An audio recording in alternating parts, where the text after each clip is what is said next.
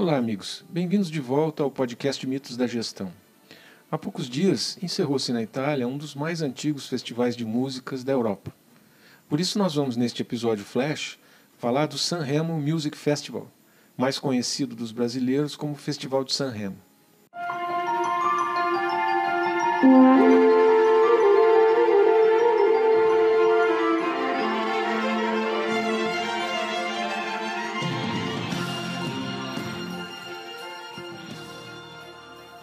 Já houve época em que até o Brasil parava um pouco para assistir ao festival, principalmente em 1968, quando Roberto Carlos acabou levando o primeiro lugar, cantando uma música de Sérgio Endrigo, Canzone per te.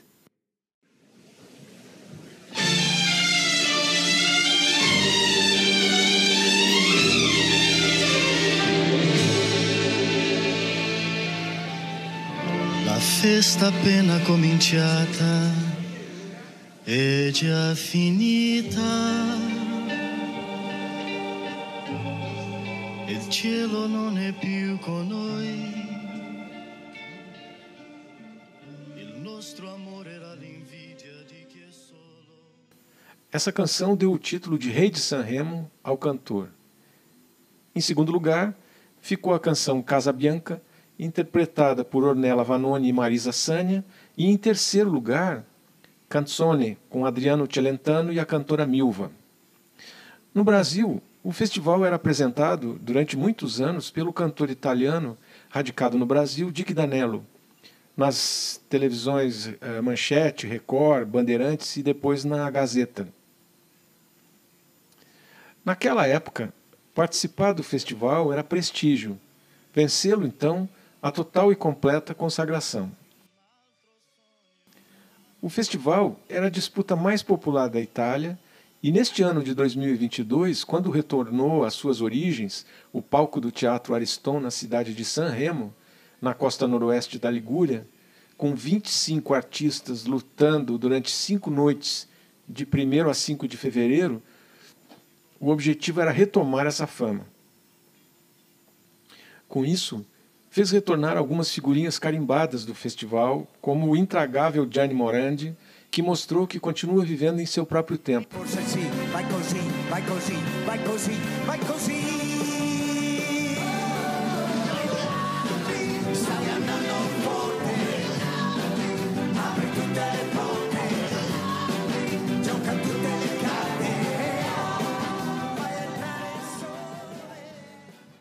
E a resiliente, para dizer o mínimo, Iva Zanik.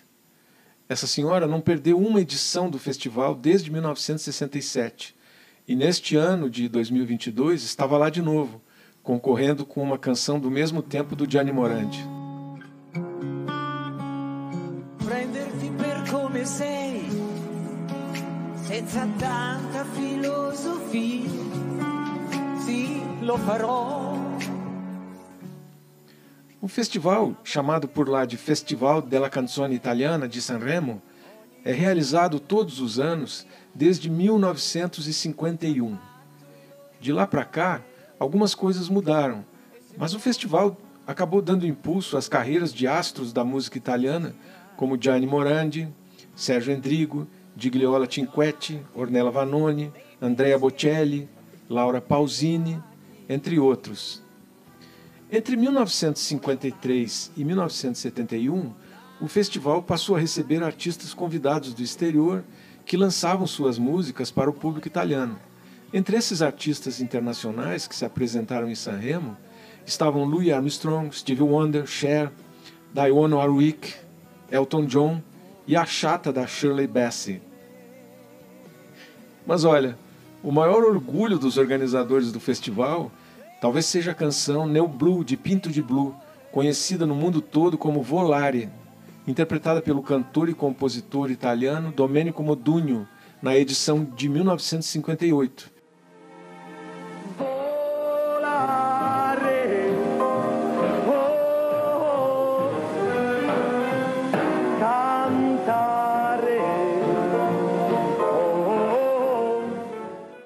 Existem muitas extravagâncias e apresentações de gosto bastante duvidoso, que acabam, de certa maneira, dividindo o público naquele antigo ame ou odeie. Tem gente por lá dizendo que nem assiste, mas os números informam que milhões de pessoas ficam o tempo todo grudados na tela da TV. E o que é pior, torcendo. Por exemplo, em 1967, a canção Tchau Amor e Tchau, de Luigi Tenco, foi apresentada por Tenco e pela cantora Dalida. No fim, a canção foi desclassificada e na mesma noite, Luigi Tenco foi encontrado morto em seu quarto de hotel. O caso foi logo tratado como suicídio, mas a morte do artista ainda hoje é envolvida em mistério. Mas, tal e qual Getúlio Vargas, que nem cantava, ele escreveu uma carta de despedida onde dizia: Eu faço isso não porque estou cansado da vida, mas como um ato de protesto contra um público que envia Lotu e Le Rose para a final e um júri que seleciona La Rivoluzione. Espero que esta carta ajude a esclarecer as ideias de alguém. Mas aí, quem conquistou o primeiro lugar? Foi a canção Non Pensare a Me, apresentada por Cláudio Villa e quem? Iva Zanicki. Ao longo do tempo, o festival foi comandado por apresentadores de TV como Pippo Baldo e Mike Bongiorno, cada um deles apresentando cerca de uma dúzia de edições do festival. Nas últimas três edições, quem esteve no comando foi o apresentador de TV Amedeo Sebastiani, mais conhecido como Amadeus, que dividiu o palco com personalidades conhecidas no mundo da música italiana, como Ornella Muti, Lorena Casarini, Drusilla Foer, Maria Chiara Gianetta e Sabrina Ferilli. Na edição deste 2022, participam do festival 25 artistas, entre eles, de novo, Iva Zanicki, Gianni Morandi uh, e uma série de outros nomes menos conhecidos dos italianos.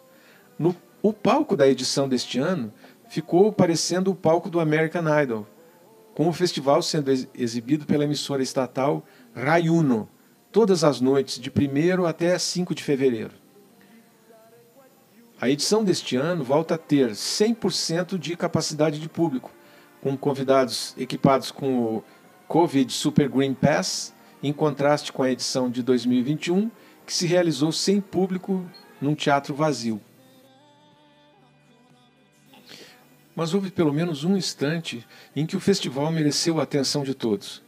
Foi o momento em que o escritor Roberto Saviano, que vive sob proteção policial desde 2006, depois que seu livro Gomorra expôs os negócios da camorra napolitana, lembrou em um longo e emocionado discurso os juízes Giovanni Falcone e Paolo Borsellino, massacrados pela máfia em 1992. Antes de apresentar Saviano, o apresentador Amadeus listou os nomes das vítimas dos atentados, incluindo os juízes antimáfia Giovanni Falcone e Paolo Borsellino, que foram aplaudidos de pé pela plateia. Falcone e Borsellino passaram a maior parte de suas carreiras profissionais como juízes e magistrados de acusação, tentando derrubar o poder da máfia siciliana. Saviano iniciou seu discurso sublinhando que a história dos dois juízes é sobre aqueles que escolhem sabendo que correm riscos. Saviano acrescentou que quem opta pela neutralidade em termos de corrupção e crimes acaba por tornar-se cúmplice. O juiz Falcone foi assassinado pela máfia corleonese em um bombardeio em uma rodovia perto da cidade de Capati, em 23 de maio de 1992. A esposa de Falcone e três policiais também morreram na explosão. 57 dias depois, em 19 de julho, o juiz Borsellino foi morto por um carro-bomba na Via D'Amelio, em Palermo, junto com cinco policiais. O escritor, Saviano, alerta que toda vez que a sociedade civil e a política não lidam com a corrupção e o crime, criam um silêncio que acaba favorecendo os bandidos e atrapalhando quem se opõe a eles. Talvez, diz ele, nunca vai existir um mundo honesto, mas ninguém pode nos impedir de sonhar com ele. E nós vamos conseguir, concluiu Saviano. Pense nisso.